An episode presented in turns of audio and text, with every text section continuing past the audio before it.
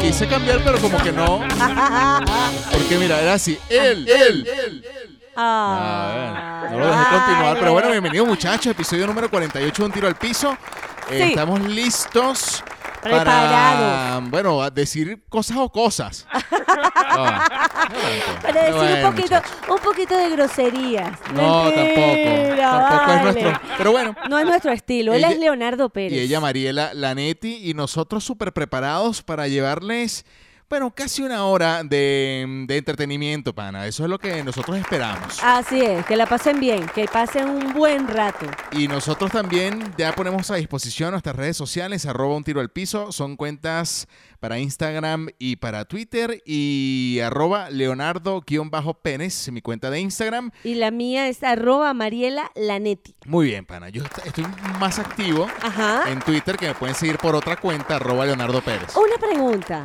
Ahora el Twitter, o yo estoy pasada Mm. de moda. No, no, yo, yo, re- o sea, yo volví al Twitter. O sea, sí, sí, pero bien. no, no, no, yo, yo sí, yo no, no estoy entrando mucho a Twitter. ¿Pero qué era Twitter qué? Ah, Twitter tiene lo mismo que tiene las historias de Sí, Instagram. sí, sí, Eso sí. es nuevo, ¿verdad? No, sí, de- debe tener, por lo menos yo lo tengo desde hace no más de 15 días. Ah, Bueno, yo lo vine a ver hoy. Ah, bueno. ¿Qué No, tal? Está genial. ¿Qué tal? súper, súper bueno. Entonces dije, qué bueno, es maravilloso, porque a veces yo prefiero subir una historia que escribir.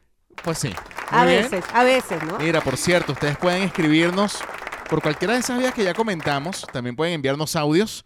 Si mm, quieren, pueden hacerlo en las aplicaciones que ya mencionamos. No hemos mencionado. No, Spotify. la- las plataformas. Exacto, Spotify, Apple Podcast, Google Podcast, ustedes allí pueden escuchar el episodio y también pueden enviarnos audio desplegando el, digamos, la descripción Sí, de, de este capítulo y bueno, ahí dice grabar audio y nos los envían y listo. tal cual. En esta ocasión no tenemos audios, ah, no, pero, no, nadie eh, hay una persona que de hecho estuve escribiendo con ella anoche, Ah, sí, sí, qué pero de una queja ¿En serio? contigo, sí, fue muy ruda, dijo que... ¿Conmigo? Sí, dice, eh, soy, soy china, venezolana, Ok. y el comentario que hizo Mariela de los chinos es realmente aberrante.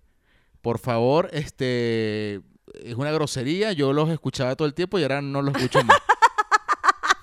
Bueno, a, mí me parece que así son no, los no, chinos. no, no dijo yo, eso. yo no puedo cambiar. No, no dijo eso. No, le quiero mandar un saludo, ¿A este, quién? no, en serio, se llama Angie Ok. W, no, no, no sé cómo será el apellido, si será Wu o algo así. Eh, win, Pero si es china venezolana, Ay. Y nada, al contrario, dice, este, para nada, eh, comentó algo de lo de los chinos. Claro, nosotros nos metimos Aquí con está, los dice, chinos. para nada me ofende que digan que, lo, em, que los chinos se hacían la cola aparte, todo lo que hablamos en el episodio anterior. Ah, sí, sí, sí, sí. Pero bueno, no dijimos nada malo, sino lo que hacían. Dice, en esa realidad- taquilla, fíjate, esas taquillas de las que hablaron no solo iba a los chinos, también a los portugueses, Eh. los motorizados y dueños de empresa, para que no corrieran el peligro que fueran atracados dentro del banco por depositar.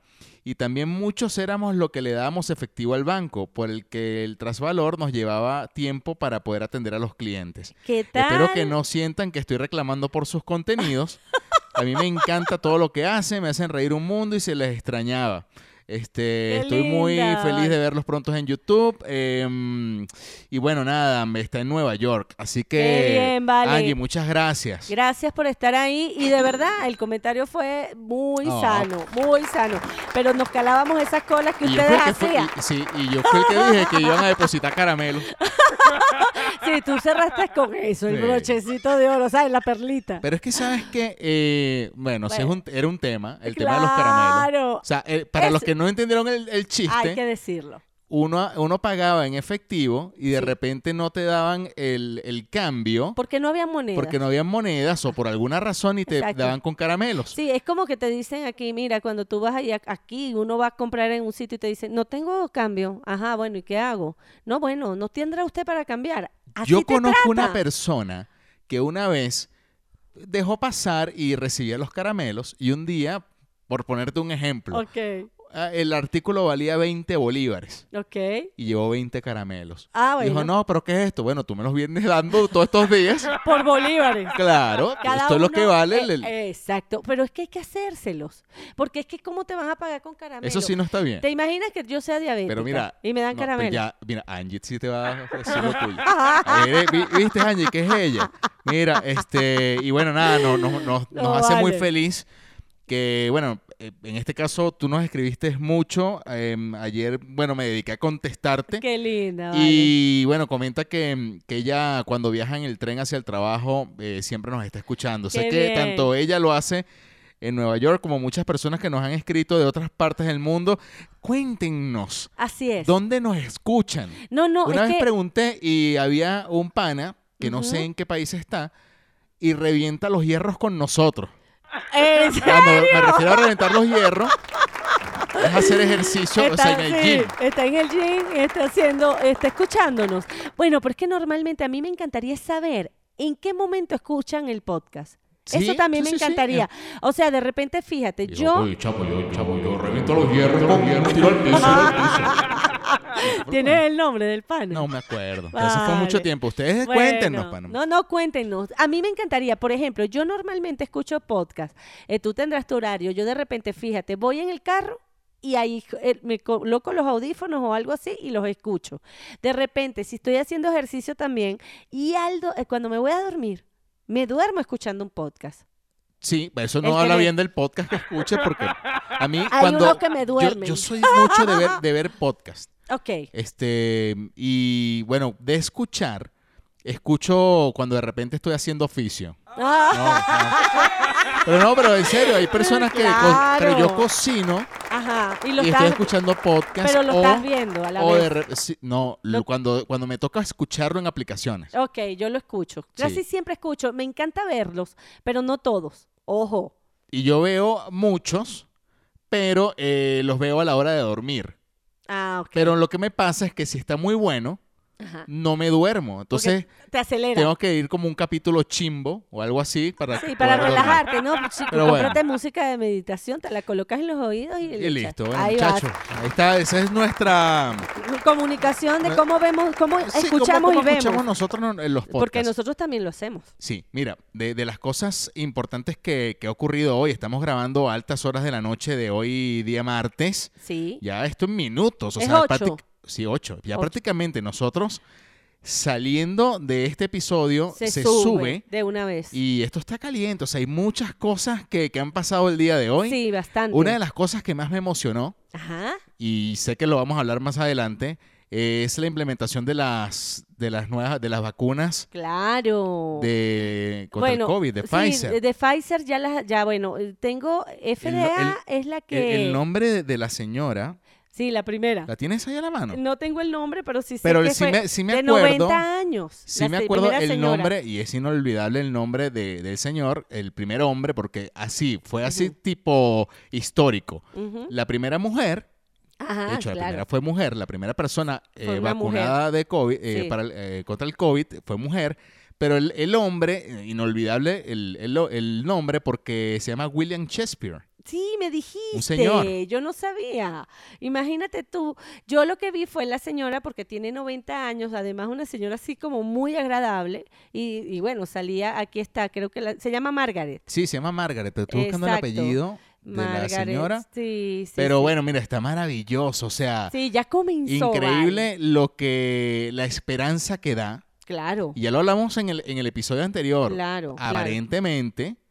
Se dice, por lo menos la vacuna rusa, que hay que hacer este 42 días sin, sin tomar. Sí, pero sí salió. que Ya- no ya está confirmadísimo. Sí, sí, que no pueden ingerir licor durante 42 días para que haga efecto la vacuna. Esa es la rusa. ¿Ok? Bueno, a mí que me pongan la otra, porque... ¿La rusa no te gusta? ah, no, claro que, pero digo, Ahora, yo te voy a decir algo. Yo conseguí algo que es impresionante. Imagínate tú que el 43% de las personas hicieron un estudio. Ya te voy a buscar cuál es el estudio. Pero lo leí ayer, creo que fue, donde dicen que hay un 43% del que hicieron una encuesta en Estados Unidos. 43% de las personas no se quieren colocar la vacuna. Y Por miedo, por, miedo. exacto. Pero bueno, hay algunos por miedo y hay algunos por convicción claro, que ahí, bueno, o sea, tienen sus razones para no vacunarse. porque bueno, Y de hecho, Estados Unidos ya eh, parece que va en decreto que el que no quiera vacunarse mm, tiene el derecho de no hacerlo. Claro, claro, bueno. claro, claro. Mira, y se, bueno, llama, se llama Margaret Keenan. Ah, ok, Ese es el apellido de la de señora. la señora. 90 años la señora. Y William Shakespeare eh, de 81. Son los, fueron los primeros, tanto la primera mujer como, como el primer, hombre. Bueno, eso da mucha emoción y da tranquilidad, porque bueno, ya vamos a empezar. Yo no sé hasta cuándo vamos a usar la mascarilla. Yo eso lo tenía. Todavía. Sí, y, te- y nos vamos a vacunar y todo, y bueno, yo pienso que vamos a seguir un rato con eso, pero te voy a decir algo, el día que nos las quitemos, nos vamos a sentir extremadamente raros. Sí, yo voy a andar con, o sea, con boca de pato. No, Pero qué ¿Cómo tipo que de yo- pato, yo- ya va, no, qué tipo no, de pato. Es que sabes que yo no lo comenté en el podcast, creo que te lo comenté aparte.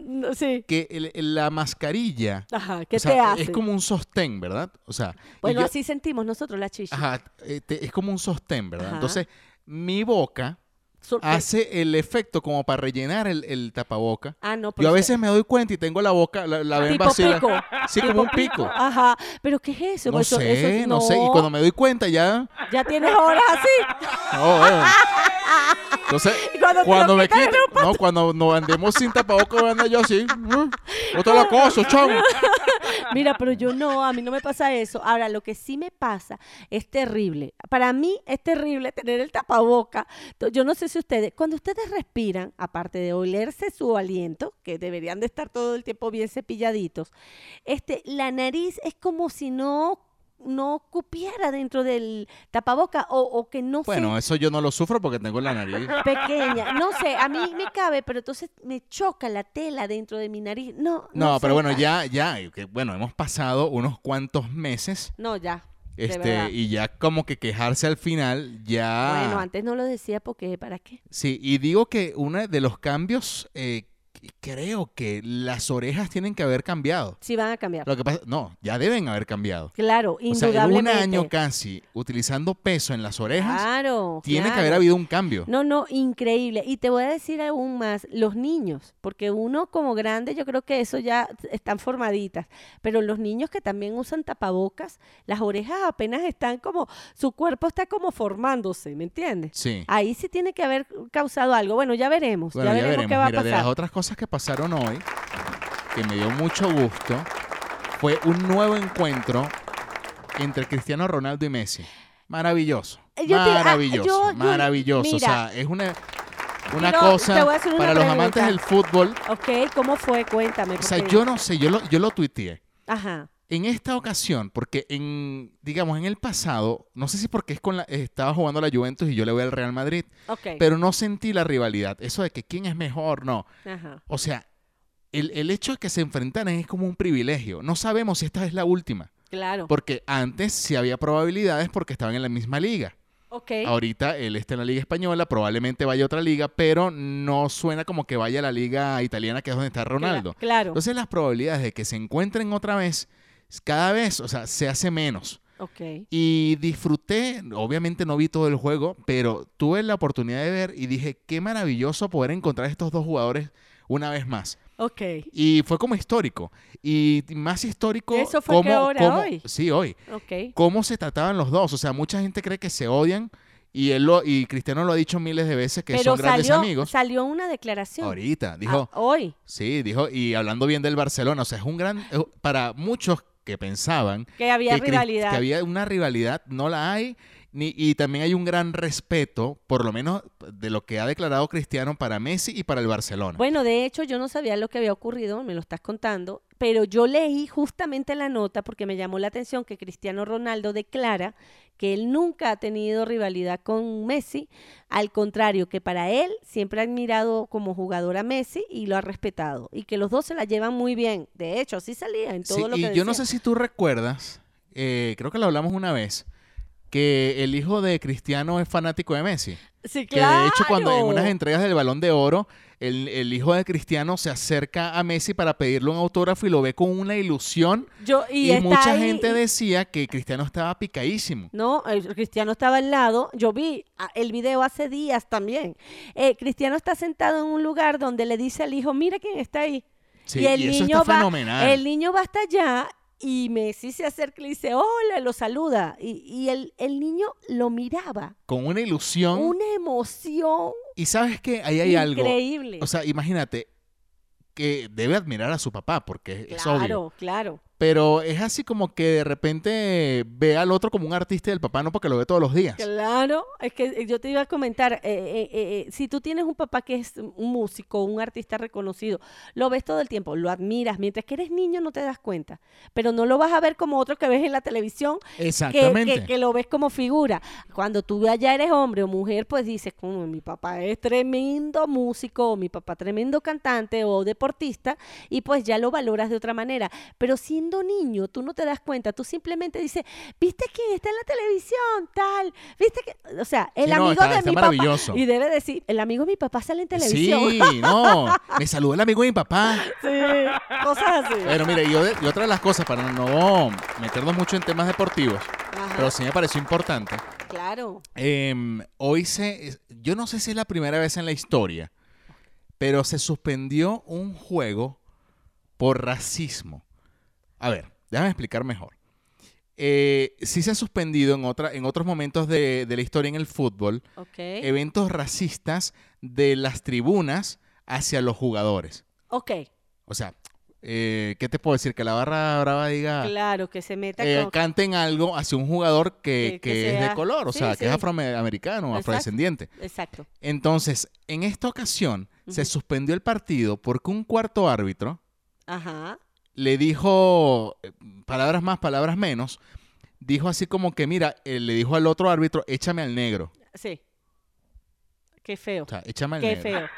Pero no, es que eh, iba a Qué ser el chiste, pero porque el, eh, porque el, el que supuestamente, según iban a expulsar, se llama, eh, fue un, él es chistoso porque mucha gente ha jodido con ese nombre, que es Pierre Huevo, o sea, ah, huevo fue. sí, sacaron Ah, a, a huevo. sí. a, a huevo, a huevo. A, a huevo, sí. Ajá, ah, fíjate, yo nada más había visto el titular donde dijeron, salía eso, que se había suspendido un juego por racismo, algo así, pero no sabía, y que era por parte de un árbitro, pero no sabía la historia como te la sabes tú. Sí, pero bueno, algo, así. O sea, Pero- le dijo así como que, eh, sácame al negro. O sea, y, y en este momento, wow. Y, sa- pero ¿sabes qué es lo impresionante? Que, que el otro equipo, o sea, el Paris Saint Germain, se sol- solidarizó con el hecho. ok. O sea, llegó tanto Mbappé como Neymar y dijeron, no, no, aquí no vamos a jugar.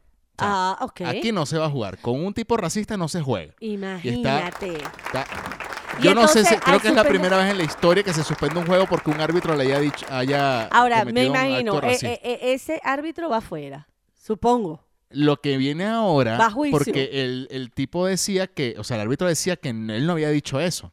Ajá. Yo me imagino que van a investigar los audios y creo que lo que no le favorece mucho, si sí lo dijo, es que no hay público y todo se escucha y tienen micrófonos. Claro. Si la UEFA lo investiga y lo dijo, ese tipo no va, no Va va- afuera. no va a pitar ni las calicheras de Ni, ni nada, Nada. ni las de las cachetadas. nada.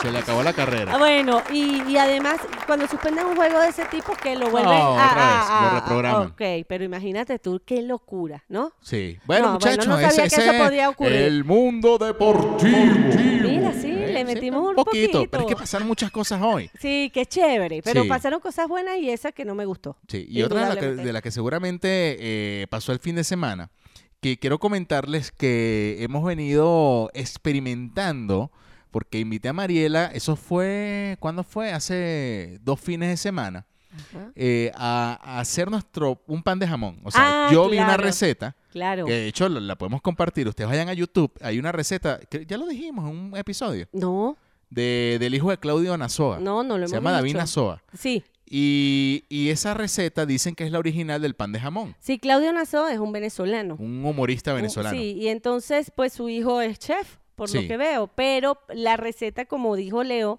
este, cuando me invita a hacer el pan de jamón, me entero que esa familia fue la que fundó ese pan de jamón. Sí, la que la creadora, la, la que inventó el pan de jamón. En Venezuela. Y el pan de jamón, pues, es- yo creo que es el único alimento, bueno, además de la yaca, y lo dicen ahí.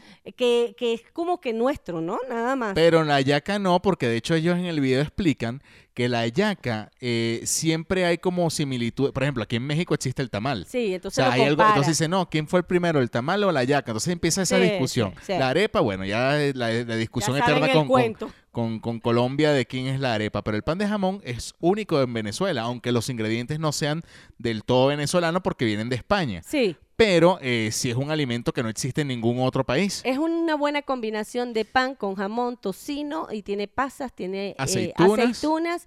Y bueno, eso así debería de ser. Y bueno, hemos hecho el. Hace un par de semanas lo, lo intentamos y salió maravilloso. O sea, para hacer el primer pan de jamón quedó muy bueno. Riquísimo. Y nos invitaron unos amigos para que los enseñáramos a hacer el pan de jamón. Imagínense, ya de maestro. Sí. Y salió aún más, Mejor. más sabroso el pan. No más Pero mejor, bueno, sino No, mejor. a decir más sabroso. No, pero- yo iba a decir mejor y tú dijiste más. Pero a lo que voy no es para nosotros echarnos bomba de que hicimos un pan de jamón, sino que me impresionó porque me, me metí a investigar en cuánto está el pan de jamón en Venezuela.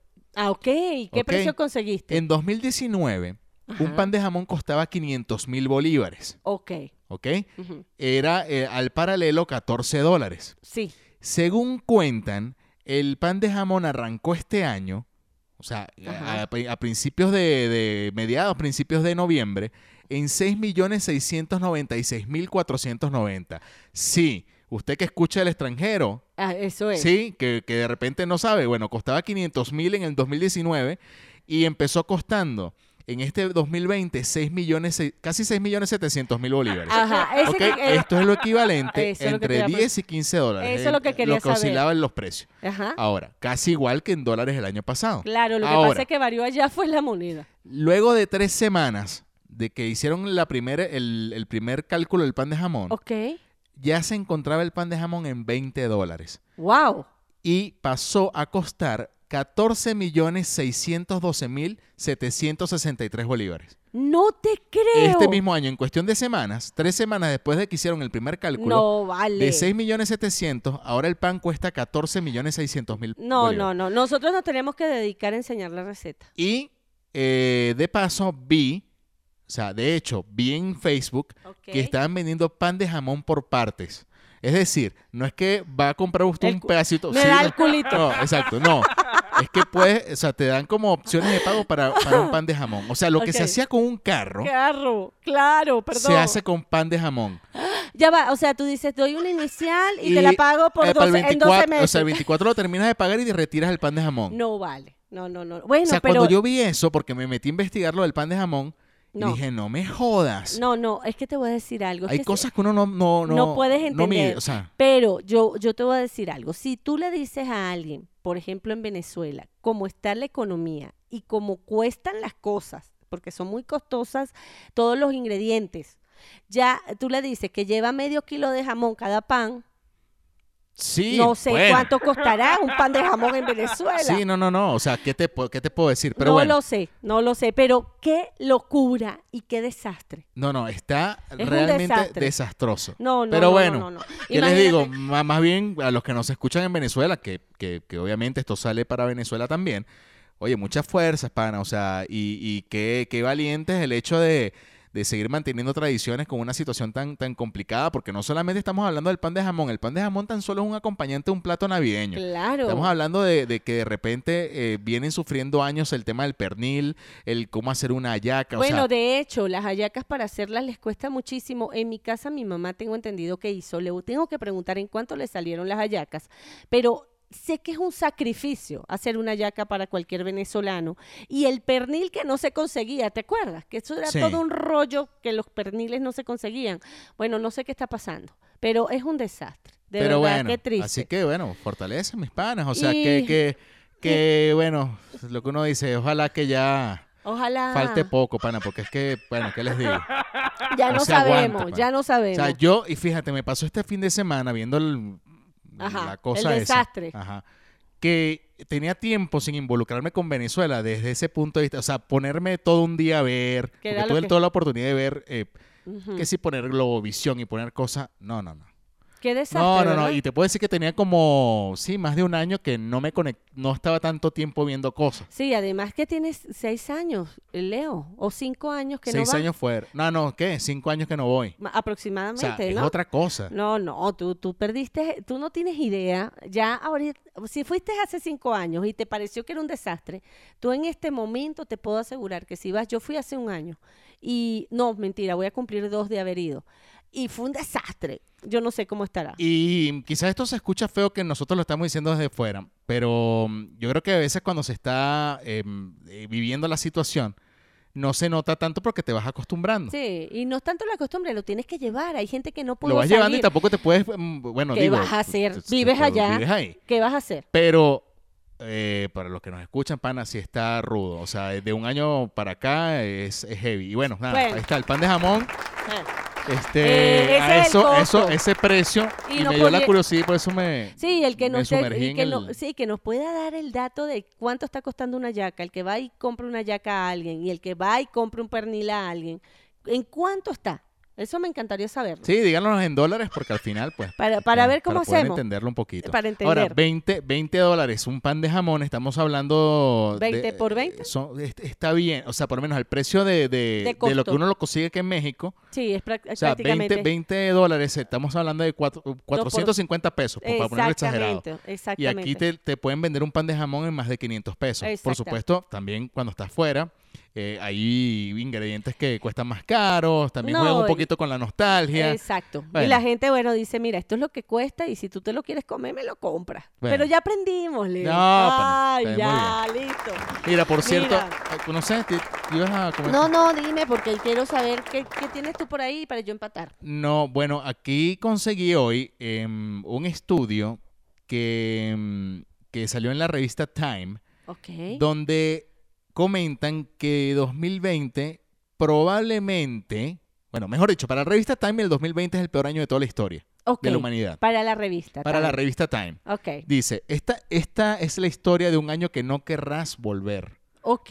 Dice, aquí, aquí enumeran la cantidad de eventos que ha tenido el 2020. Ujú. Dice, bueno, comenzó con catástrofes, con incendios, no sé si los recuerdas. Claro, al principio. Aquí, ta, ta, ta, ta, mm, dice.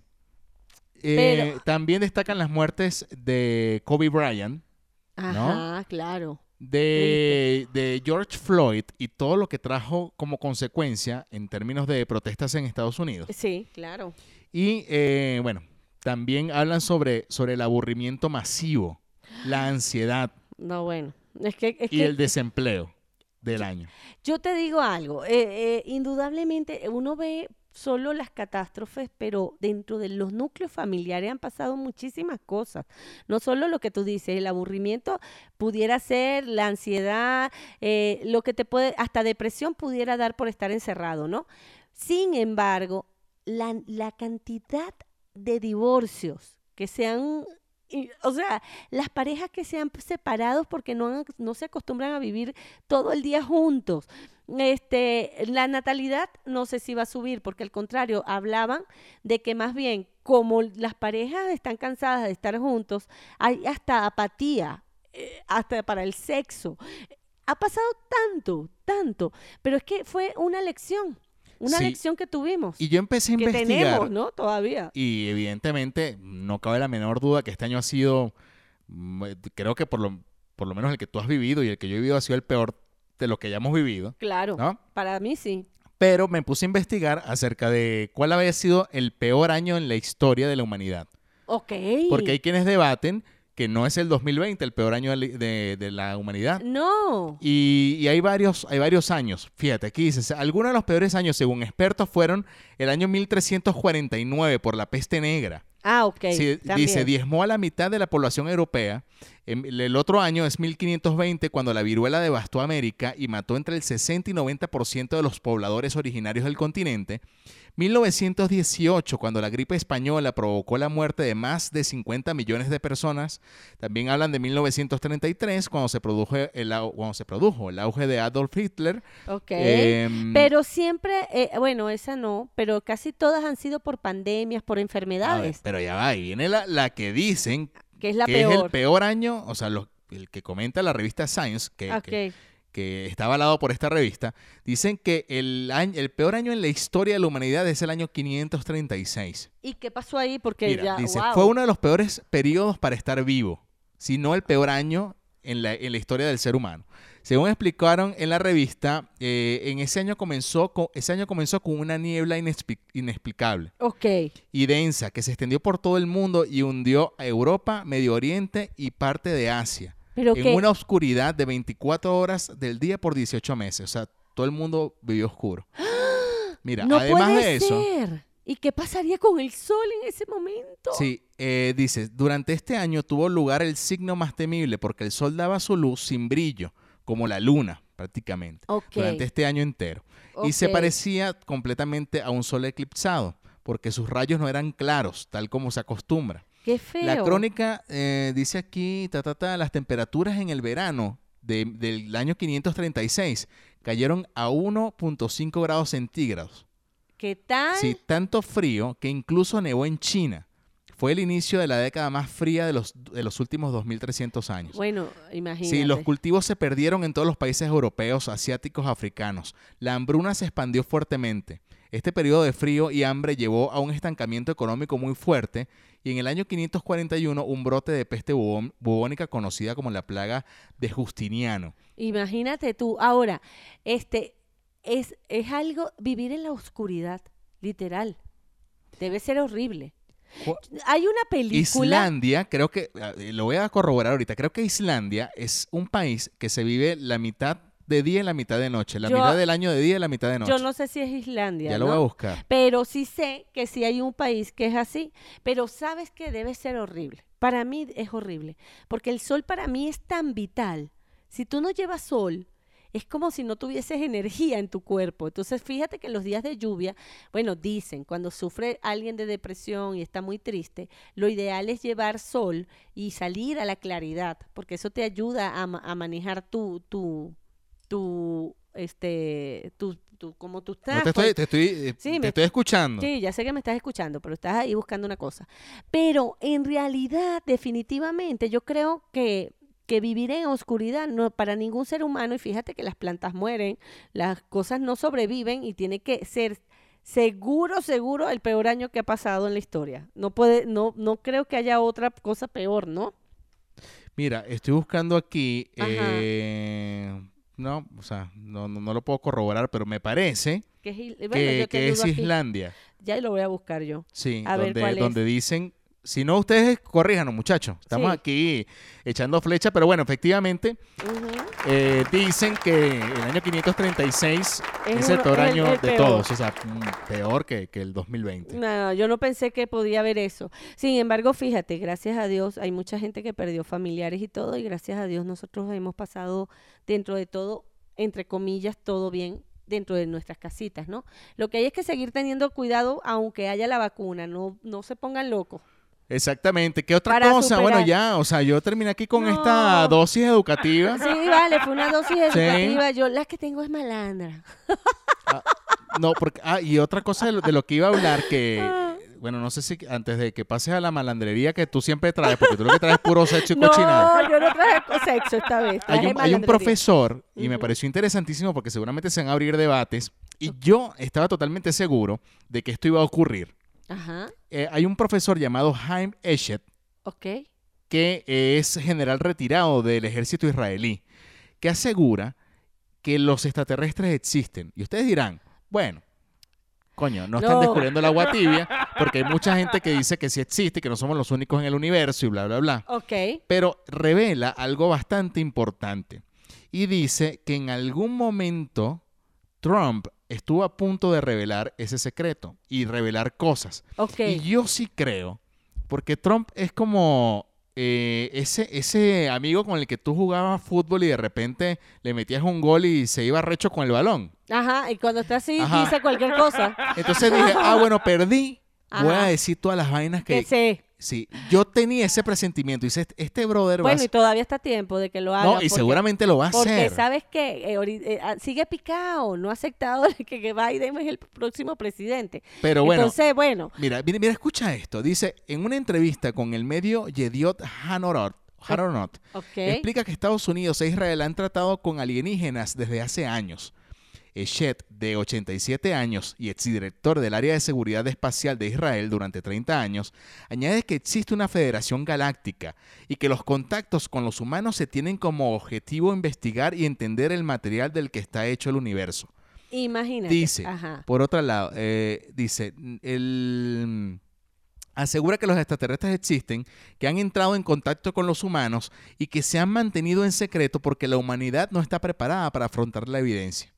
Ah, Bueno, es que porque imagínate, eh, yo te voy a decir una cosa. ¿Tú no crees que tú hayas tenido contacto con algún, este, yo no creo que lleguen los marcianos así como uno se los imagina y que el ojito y las antenitas y el tipo. Yo para mí que se deben transformar igual que en humanos para que se puedan mezclar en este, en- la humanidad para poder lograr lo que ellos quieren.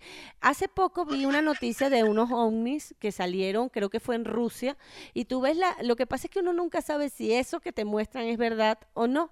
Y sin embargo, pues el que, el que ve lo que está ocurriendo lo publica y tú dices, bueno, ¿de dónde sacarían? De verdad, esa lucecita que está allá es un ovni o qué sé yo. Pero dijeron en una noticia en Rusia que fue este a través de otra nave, de un avión o algo así que andaban y se consiguieron con muchísimas luces y que sí eran ovnis. Entonces ya es como Es como muy evidente, está Eh, como, está como, está como mucho en el habla ya de popular. O sea, demasiado. ¿qué, qué puede ser? Y A siempre dicen, no, eso no es un ovni, eso es un esta-". O sea, siempre están como, se está justificando el que no, el que no es algo, algo que no existe entre nosotros. Y Exacto. que evidentemente lo que tú dices, o por lo menos lo que creo entender, es que a lo mejor es- están entre nosotros y no los vemos. Y no sabemos. O a lo mejor, eh, o sea, es que pueden haber miles de expresiones de, de- de vida que, mira, puede ser que sean más pequeños que nosotros y no los veamos. Sí. O que nosotros seamos los pequeños. Y ellos los gigantes. Y ellos los gigantes y nosotros no, no los vemos, no, Sí. no los apreciamos. O que estén en, en otra materia. O sea, como un camaleón, que se convierten o- en O cualquier que cosa. estén en otro planeta y Sí. hayan venido. Y de repente tú eres un extraterrestre y no me lo has dicho. Pues, ya, pues, eso, sí- eso es obvio. Mira, Pero aquí, en serio, en Aquí serio. entre, entre la información, mira, dice, el ex general hebreo apunta finalmente que existe una base subterránea secreta en Marte donde habitan estadounidenses junto a representantes de las civilizaciones extraterrestres y que el propio presidente Donald Trump estuvo a punto de revelar su existencia, un anuncio que fue frenado por la citada Federación eh, Espacial, ¿fue que dije? Sí, Eh, para evitar un episodio de pánico masivo. Mira, exacto. aquí dice, si digo ahora, si digo esto ahora y no hace cinco años, es porque antes me habrían llevado al hospital y me hubiesen llamado loco. Oh. Dice, ahora, añade más detalles en su libro, eh, The, Universe, The Universe Beyond the Horizon, como Eh, que los aliens, han los aliens han prevenido desastres nucleares. Ahora no tengo nada que perder, tengo mis premios, mis títulos y soy respetado en universidades del extranjero. Bueno, mira, te voy a comentar algo. Yo leí en un momento determinado que pues, ahorita en el 2020 este, se disparó un 51% el avistamiento de ovnis y lo dijo la Federación del Centro Nacional de OVNIs de Estados Unidos. Eso es una declaración que salió y todo en noticias en 20 minutos. En ese, En ese- España, ese, ese Sí. diario es español. Sí, y esta gente comenta que por la misma condición de que estamos todos este, guardaditos, es cuando se han visto más avistamientos, ¿ok?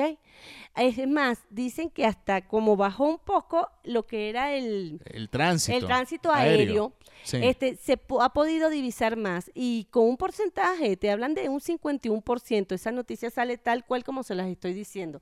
Pero como siempre han salido tantas noticias de ovnis y nunca uno puede demostrar que eso puede ser verdad o no, entonces uno la deja pasar y nunca hablamos de eso, ¿no? Sí, pero está muy bien, muchacho. Mira, ahí está. Ahora suelta tu cochinada. pues. No, mi cochinada ahora no tiene suelta nada tu que ver. cochinada. No, voy Mira, a decir ver, algo bonito. a Para ver, a ver, empezar, voy a hablé, decir. Hablé, Sí. o sea, o hablamos Ajá. de extraterrestres. Ajá. Hablamos de que el 2020 no es el peor año del mundo. Ajá, Hablamos del pan de jamón. exacto. ¿Qué más hablamos? Hablamos de... ¿Con qué empezamos?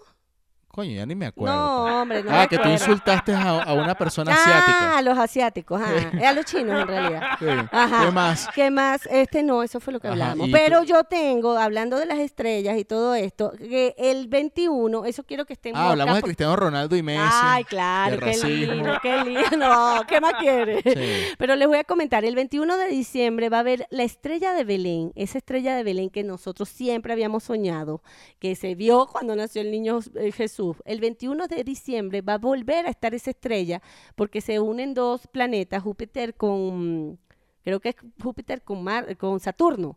Y entonces en ese momento va a haber este en la noche del 21 de diciembre, que es el día del espíritu de la Navidad, imagínense ustedes, va, va, a verse esa estrella. Entonces, bueno, pueden divisarla, pueden disfrutarla, porque va a ser mucho más grande que cualquier estrella, hablando de lo que es ovnis, ¿no? bueno, está bien. ¿Y la cochinada? Y la cochinada es que fíjense lo que pasó. Este, un chico de Uber Eats este, llevó una comida a la casa de una señorita que pidió su comida y cuando llega a la puerta de la casa, se le cae la comida que les llevaba, la recoge, la saca, se le cayeron de las bolsas, la vuelve a meter en otra bolsa y la entrega. Y bota la bolsa que se le cayó y todo debajo de un carro. Pero el vecino, que está, tiene cámaras, se da cuenta en el momento que están entregando la comida que la comida se le cayó y todo a este chamo. Cuando el chamo entrega la comida a la dueña, el tipo para empezar, cuando vio que, que este muchacho recoge esa comida y se la entrega, empieza a gritar por la ventana, ¡Epa! ¡No se coman la comida! No se coman esa mierda. ¡No se la coman! Ese, ese peo que se forma dentro del, del vecindario, ¿no? Era como un sitio donde había circuito cerrado y todo. Bueno, la tipa total demanda era un chico de Uber Eats. Imagínense ustedes. El chico se monta, se sube a una bicicleta y bueno, se va del sitio y bueno, lo andan buscando y todo porque bueno, indudablemente lo van a votar porque además de la contaminación que pudiera tener por, por COVID, eh, pues pudiera estar contaminada de otra manera, ¿no? Pero ese tipo de cosas pueden ocurrir, así que bueno, siempre tenemos que estar mosca revisando nuestra comida cuando nos las entregan. Yo vi un video que era un chamo que iba pasando, que me parece haberlo visto en, Twitter, que un chamo como que fue a botar la basura y vio un, una torta entera, o sea, un pastel. Ok. Entero. No. Y dijo, discúlpeme, pero yo no puedo ver que se pierda esto. Y lo agarró y se... Y se lo llevó y se, lo, comió. No sé si se lo habrá comido, pero... Pero imagínate tú, bueno, y otra chica, hablando de comidas, acaba de pasar, esa también salió en una noticia, este, la tipa pidió comida y pidió sushi, exactamente. Y se lo come y empieza a tener alucinaciones y empieza a tener insomnio y resulta que se entera que es que la comida que le vendieron tenía cinco días de hecha. Pero imagínate tú un sushi con esa, con esa cantidad de días ya de preparado, algo que es crudo, algo que no está bien, este, que tiene que ser muy fresco, y bueno, termina comiéndose la cuestión y le da esto. Bueno, la llevan a médicos, le hacen un poco de investigaciones y terminan descubriendo que era que la comida estaba ya tan pasada que le causó alucinaciones e insomnios.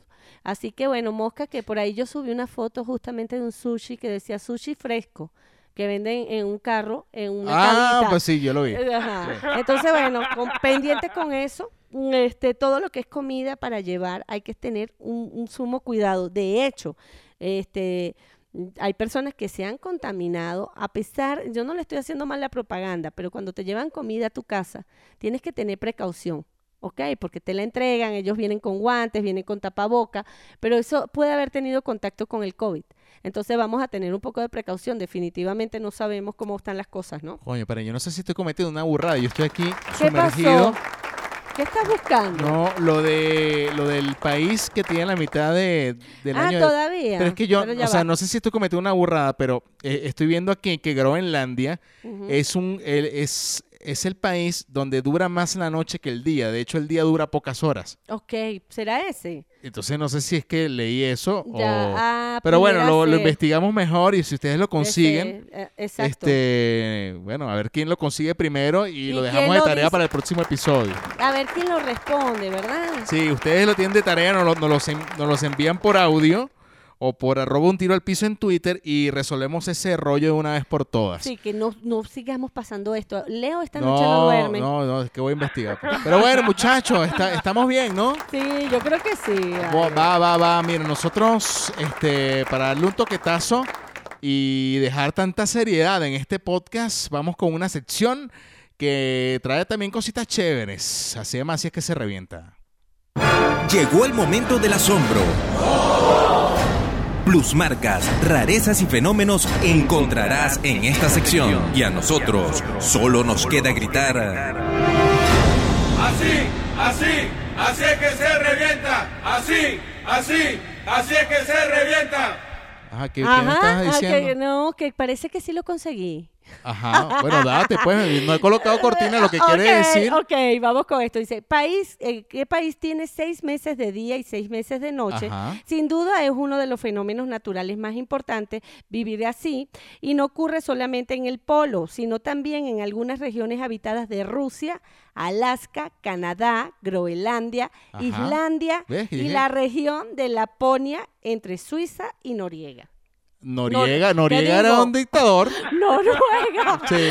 De Noruega, perdón. Y Finlandia en algunas islas. Ah, ves, yo dije Islandia, me parece que había escuchado en algún momento sí, que Islandia, y Islandia, creo- Groenlandia que lo acabo de decir. exactamente, Pero, muchachos, pero hagan la bueno. tarea también completa ustedes, pana. Ya está listo. Y de una vez nos sumergimos en la sección con la cortinilla que pues es la que es, pana. Bueno, mira, eh, ¿Qué yo les tengo aquí, y de hecho lo estaba buscando en el teléfono porque aquí no venimos a caerlos a coba para nada. No, además, Leo es el tipo más investigador del mundo.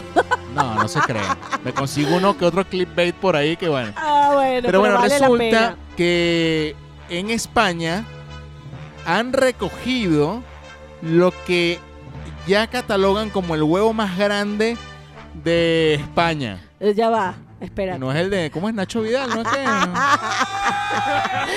No, No, yo el no momento sé. cochino de este programa ya llegó. Lo estaban esperando, aquí está. La bueno, verdad no sé si es él. escuchen pero- esto. Yo, yo les voy a colocar el Pero audio. ya va, ¿qué tan grande?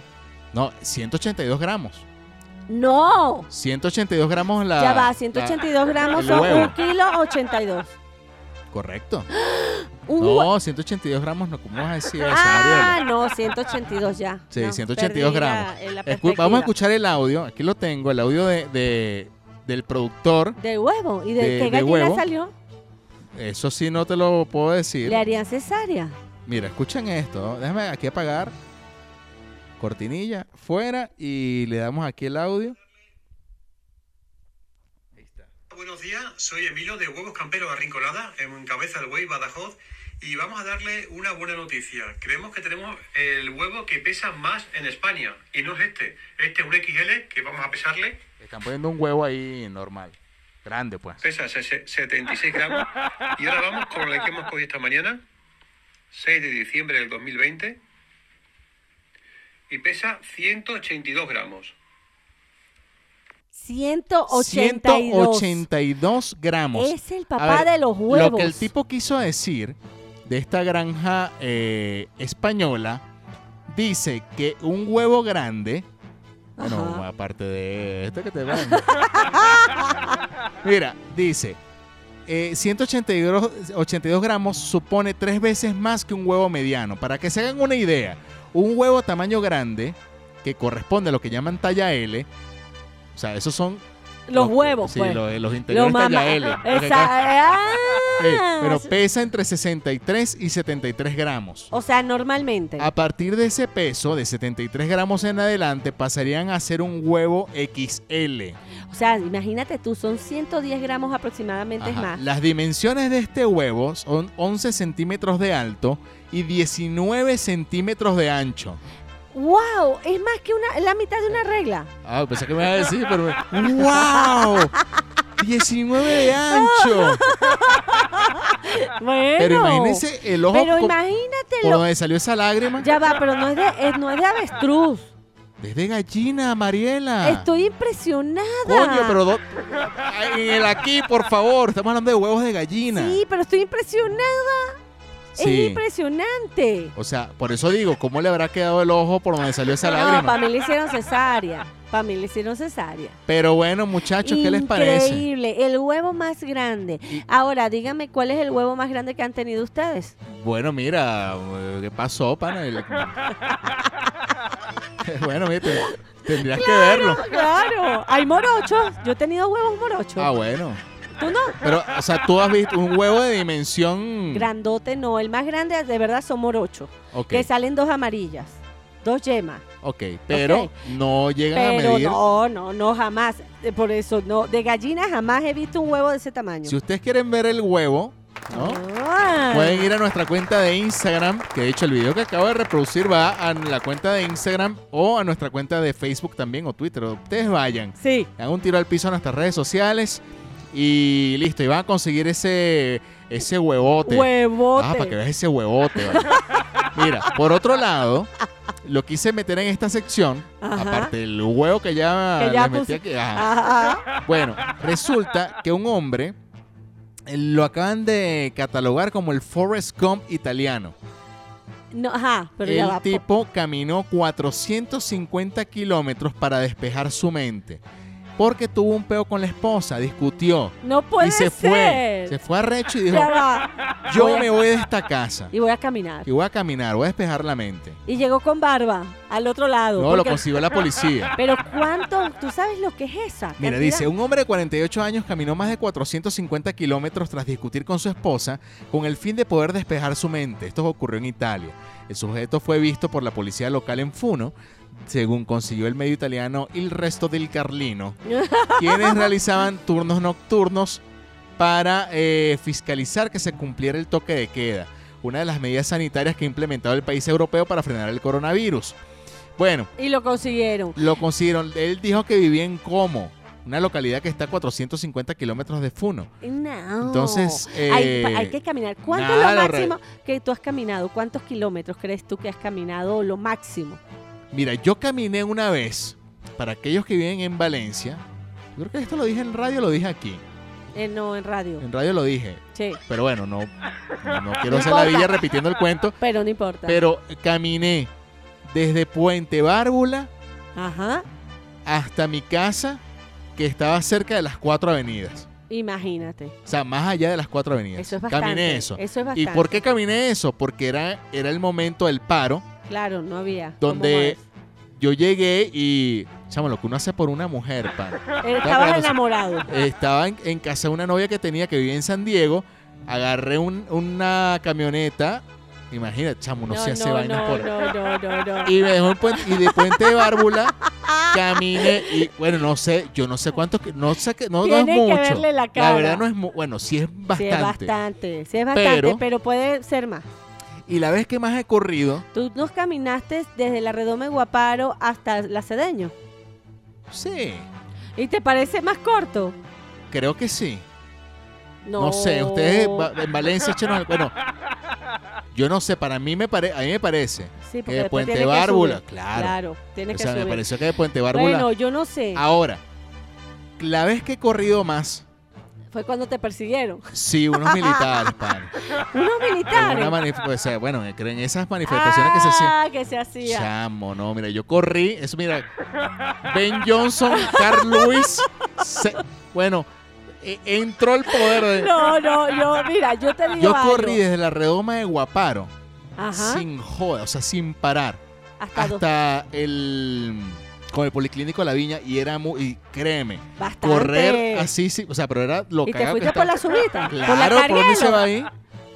No, te puedes ir por una calle. no, porque iba por, por, imagínate, la redoma de Guaparo. Te metiste Disculpen a los que no son de Valencia, pero tienes que subir por el Claro, hípico claro. Ya y te de ahí te Eh, ibas. ibas por arriba, pues, eh, claro. Bueno, Bueno, es bastante. Lo Bueno. que está diciendo Leo, no sé cuántos kilómetros serán, cuántos K, pero lo vamos a ir buscando para que sepan qué tan veloz es Leo. pero bueno, eh, vol- volviendo al punto, eh, ¿y tú qué es lo más que has caminado? Mira, sí caminaba mucho, pero por ejemplo, de la Avenida Bolívar hasta, ¿qué te digo? Pero vamos a ponerlo por K. Yo creo que lo mismo que uno ha corrido, o 10K es lo máximo que yo he podido caminar. Ya yo voy a averiguar cuántos K fueron esos de Exacto, ponle que sean 10K que camines. Puente de Bárbula. No lo Puente cor- Bárbula, Puente Bárbula, Puente Below, below, below. Bueno, muchachos, eh, hablamos entonces del italiano que caminó 450 kilómetros para despejar la mente después de un, eh, un- altercado Con la esposita. Eh, sí, con la esposa. Y hablamos del huevo que, bueno, por lo menos se conoce que es más grande en España. El ¿eh? huevotote. El huevotote. En Así es que se revienta en un tiro al piso. Rarezas que rompen el molde. pronto volverán a esta increíble sección. Así, así, así es que se revienta. Así, así, así es que se revienta. Bueno, muchachos. Ajá. ¿no? Así es. ¿Algo más? No, vale, tenemos cosas, pero tengo una historia muy linda, pero la voy a dejar para el próximo. La, la vamos a guardar para Sí, que... la- sí. la- bueno, tú- Porque me acabo de acordar de todo lo que leí y me parece sensacional. Y a lo mejor muchos lo saben, pero yo les cuento después este, la historia de lo que me pasó con esa historia que después conseguí. Pero lo hacemos la próxima vez. Bueno, ¿Te muy parece? bien. Yo, ¿Y tú? yo- yo- bueno, yo quiero matar de una vez un video que ya está en nuestras redes sociales Ajá. para darle así burda de rápido. Y es el video de, de, de la inauguración de la escalera eléctrica en Camerún. Claro. Eso Entonces, tú. usted- vayan a nuestras redes sociales, hay cosas finas. para- Sí, además que tú lo comentaste. Ah, no que, lo que no aproveché la sección de así que se revienta, que también está el video de la piscina más, Grande. más honda del, del mundo, Ah, que la acaban de inaugurar ahorita, más profunda. ¿Y cuántos metros tiene? No lo No recuerdo sabes. ahorita. no Después la buscamos, pero entonces la dejas para luego. No, pero es que ya está ahí en las redes y para qué, o sea, que la gente lo aproveche, pueda decir, ah, no, sí, ese es viejo, no, Bueno, claro. mira, yo la piscina más honda, más profunda que me he metido es, es una de 10 metros de profundidad. Más de eso, ¿no? Ah, bueno, mira, ya te voy a decir, porque aquí, aquí lo tengo, mira. Eh, 45.5 metros de profundidad. Claro, deben que ser gigantesca. De hecho, tiene hasta cuevas y cosas. Fue Ah, en Varsovia, sí. eh, en Polonia. Se llama Deep Spot. Ahí el video está. Y está brutal porque eh, el video entra el, el buzo. O sea, también lo utilizan como para... Bueno, es que no puedes, eh, a esa Sí, profundidad. a nivel que- buzo. Claro. Y van y entran y hicieron como especies de cuevas. eh, No, no, no, está brutal. Vayan y vean el video. Ah, que después hablamos de eso, de lo que pasa con los buzos debajo. ¿Tú sabes que los buzos debajo del agua no se pueden tirar un peo? Oye, mira, mira, ustedes se están dando cuenta de la clase de información que como venimos manejando. ¿Y quién es? No, no, no, pero bueno, cuéntanos más. Leí eso porque me llamó la atención. Porque no pueden, porque tú La presión, la ¿no? presión no te deja. Pero cuando sales tienes que botar todos esos gases que tienes presionados en los intestinos. Como diría el conde de Guacho, vienes aventado de abajo.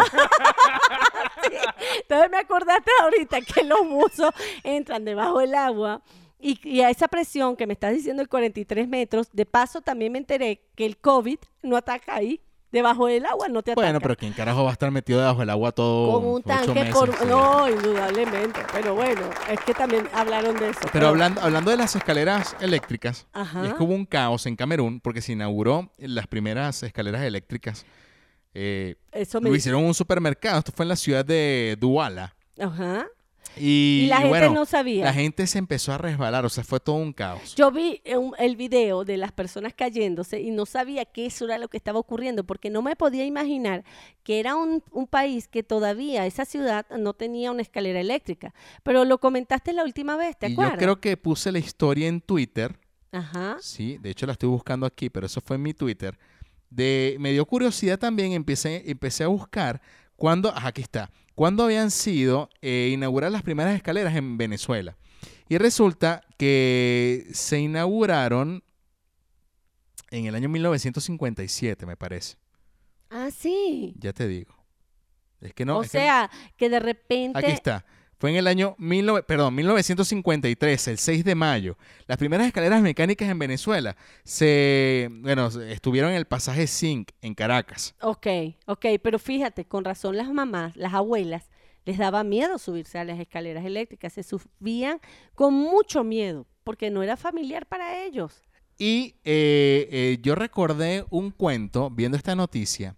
Yo tenía un, un conocido que venía de Cumaná. Bueno, un señor, que, que un locutor muy famoso, venía de Cumaná. Y él contaba que cuando se inauguraron las primeras escaleras mecánicas en Cumaná, la gente iba los fines de semana con los niños a subirlo como si fuera un- una atracción. Una atracción, imagínate tú. O sea, bueno, pero es posible. Yo me acuerdo pequeña. ¿a ti No te sé de qué año estarían hablando, pero... Bueno, te imaginas que serían los 70. Pero por lo menos yo cuando... Ya, ya existían las escaleras eléctricas de forma claro, masiva. o sea, yo pero no cuando recuerdo- te subías a las escaleras, para ti no pero era sí, divertido. no, eh, eh, en principio sí era divertido, pero también llegó un momento que te decía, no, cuidado con las manos, no la pongas ahí, que, Claro, que un claro. niño que perdió los dedos, o Que, sea, ajá, que siempre al otro se lo tragó la ca- escalera y a la otra se la comió la escalera y todo el cuento, y Sí. aquella se asfixió con la escalera. Te decían todo eso, pero al final nosotros como niños, cuando nos subíamos a una escalera eléctrica era divertido. Yo con la que no me divertí, esto se, se, se alargó y no sé por qué, ¿Por qué no seguimos hablando, chicos? pero yo lo que, lo que recuerdo eh, Ajá. que sí me da miedo eran las escaleras eléctricas de- del centro comercial Metrópolis en Valencia. Claro. Las, las del último piso, porque no, no tenía como un, algo, que- o sea, eran como aéreas. Sí, porque... Bueno, eh, todos eh, son, a- no sé si estoy cometiendo una estupidez, pero, sí, pero estaban como son- suspendidas. O sea, no. No. tenían nada a un lado. De los dos lados no había nada. Lo que tenían eran unas cosas transparentes. Exacto. Bueno, y no entonces sé. no veías pared y sientes que estás en el aire. Exactamente. Sí, sí, es como cuando esos puentes flotantes, esos puentes que son transparentes, que la gente se, se va gateando porque le da miedo, esos videos que vemos. Bueno, tal cual pasaba con esa escalera. Bueno, muchachos, pero ahí está un... Bueno, ¿qué Mira. más quieren de, de este podcast? Eh, eh, es un poquito, no tiene sino variedad. Si ustedes Sí. quieren variedad, un tiro al piso. Exactamente. Miren, muchachos, nosotros súper contentos que nos hayan acompañado hasta este punto de- del episodio. Eh, como siempre decimos, si les gustó, denle like al- a la aplicación, Compartan. compártanlo, coméntenlo, este, hagan lo necesario, eh, porque nosotros nos ayuda mucho. Sí, vale, definitivamente. Síganos y así nosotros podemos seguir adelante. Valga la repugnancia. Así es. Bueno, arroba un tiro al piso, cuentas de Twitter e Instagram. Eh, Mariela Lanetti tiene su cuenta y es... Arroba Mariela Lanetti. Y mi nombre es Leonardo Pérez y mis cuentas No. es arroba Leonardo-Pérez en Instagram y arroba Leonardo Pérez en Twitter. Recuerden que pueden escuchar este episodio y todos los episodios que ustedes tengan pendientes en Spotify, Apple Podcasts, Google Podcasts y Encore, que siempre dejamos el link en Facebook para quienes quieran compartirlo además. Exactamente. Hoy le expliqué a un señor justamente que iba conmigo. eh, no sabía lo que era un podcast. Fíjate. No, Entonces siempre bien. damos la explicación no para fastidiar, sino que hay gente que se tiene que enterar cómo es y qué tiene que hacer y dónde tiene que ingresar para poder escuchar. Bueno, muchachos, listos pues. Sale Misión pues. cumplida. Así es. Cuídense mucho y nada, nos encontramos en el próximo episodio de Un Tiro al Piso. Chao. Bye.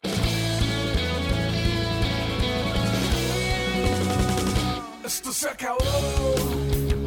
Escúchanos como siempre.